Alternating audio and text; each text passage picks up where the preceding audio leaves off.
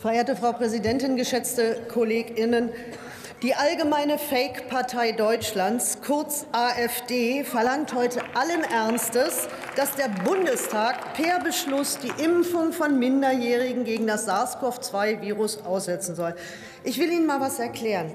In Deutschland ist es zum Glück nicht so, dass Juristen und Kaufleute, von denen es speziell in Ihrer Fraktion viel zu viele gibt für meinen Geschmack, nach politischen Vorstellungen darüber entscheiden, welche Impfungen für welche Personengruppen empfohlen werden, sondern das tun bei uns Medizinerinnen und Mediziner auf der Basis wissenschaftlicher Erkenntnisse. Und die Linke streitet dafür, dass das so bleibt. Und natürlich berufen Sie sich bei Ihren Forderungen auch immer wieder auf Studien. Aber jedes Mal, wenn man genauer hinschaut, stellt man fest, da ist irgendwas schräg.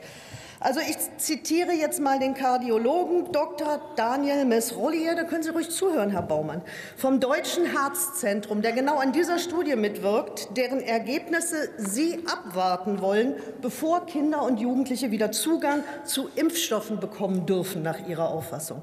Er sagt, mit unserer Kooperation mit dem Paul-Ehrlich-Institut wollen wir einen Beitrag zur umfassenden Erforschung der Nebenwirkungen von mRNA-Impfstoffen gegen eine Corona-Infektion leisten, aber damit keinesfalls den Nutzen dieser Impfung in Frage stellen.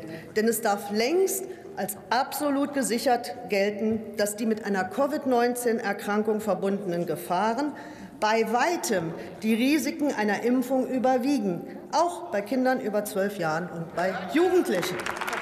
Und für die nicht ganz so schnellen Denkerinnen wiederhole ich das nochmal. Die mit einer Covid-19-Erkrankung verbundenen Gefahren überwiegen bei weitem die Risiken einer Impfung, auch bei Kindern und Jugendlichen ab zwölf Jahren.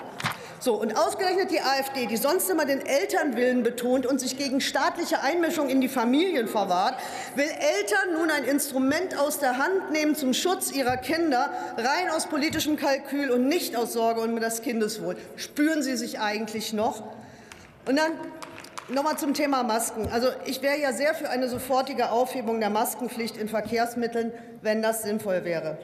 Aber ich weiß nicht, ob Sie es mitbekommen haben, dass gerade eine wahre Infektionswelle durch das Land läuft und es in vielen Apotheken nicht einmal mehr Fiebersenker oder Hustensäfte gibt. Betroffen sind diesmal ganz besonders die Kinder, die in der Corona-Pandemie alle Präventionsmaßnahmen mitmachen mussten, um uns Erwachsene zu schützen. Also ich finde es nur fair, wenn wir das jetzt mal andersrum machen. Die Kinder Kinder und ihre Familien waren in den letzten drei Jahren die größten Verlierer der Krise. Die Politik hat es versäumt, die Schulen und Kitas zu sicheren Orten zu machen, die sie eigentlich sein sollten, mit Luftfiltern, kleineren Lerngruppen und allem, was nötig wäre.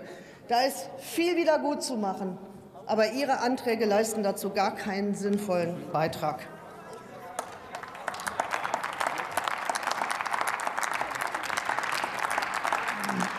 Das Wort erhält Christine Aschenberg.